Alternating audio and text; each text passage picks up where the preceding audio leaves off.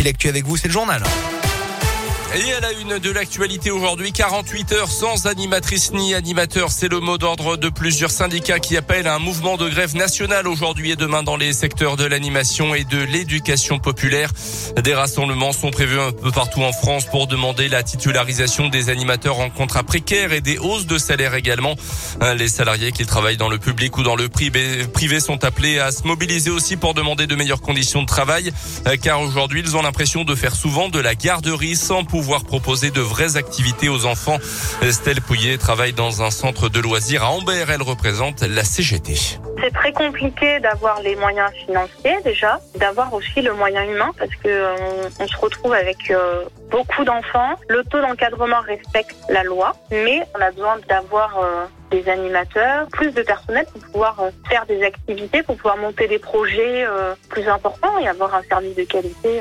Euh, c'est compliqué aussi de recruter quand on a des salaires qui n'intéressent pas ou des temps de contrat qui sont pas avantageux. Hein. Ah, clairement, un rassemblement est prévu tout à l'heure à 10h30 devant la préfecture. Un supplément d'information demandé hier par la justice clermontoise dans l'affaire du jeune homme grièvement blessé à la main par un coup de machette jeudi dernier dans le quartier Saint-Jacques. D'après la montagne, la demande a été formulée par l'avocat de l'agresseur présumé afin de trouver des empreintes digitales et génétiques sur le manche de l'arme utilisée. Hier, le suspect qui était jugé en comparution immédiate a demandé un délai pour préparer sa défense. Le procès a été renvoyé au 30 décembre.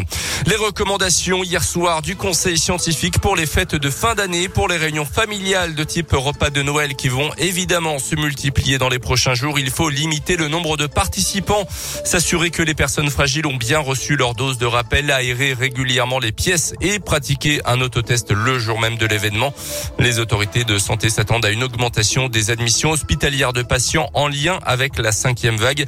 Un pic d'admission supérieur à 2000 par jour est attendu, soit un niveau proche de celui observé lors de la deuxième vague à l'automne 2020. À cela s'ajoute évidemment l'émergence du variant Omicron qui se répand extrêmement rapidement. À noter justement la suspension hier des cours à l'école de gendarmerie de Montluçon après la détection ce week-end de plusieurs cas de Covid. Au total, 1300 élèves et personnels testés. Hier, une cinquantaine de cas de Covid relevés, tous vaccinés, euh, puisque les aspirants, gendarmes et les personnels de l'école sont soumis à une obligation vaccinale. La cérémonie d'ouverture des Jeux Olympiques 2024 à Paris promet d'être exceptionnelle. C'est ce que promettent en tout cas les organisateurs. Elle va se dérouler pour la première fois de l'histoire en dehors d'une enceinte sportive. Ça sera sur la Seine, carrément sur 6 km de long. Une partie des quais de Seine à Paris sera accessible gratuitement à 600 000 personnes.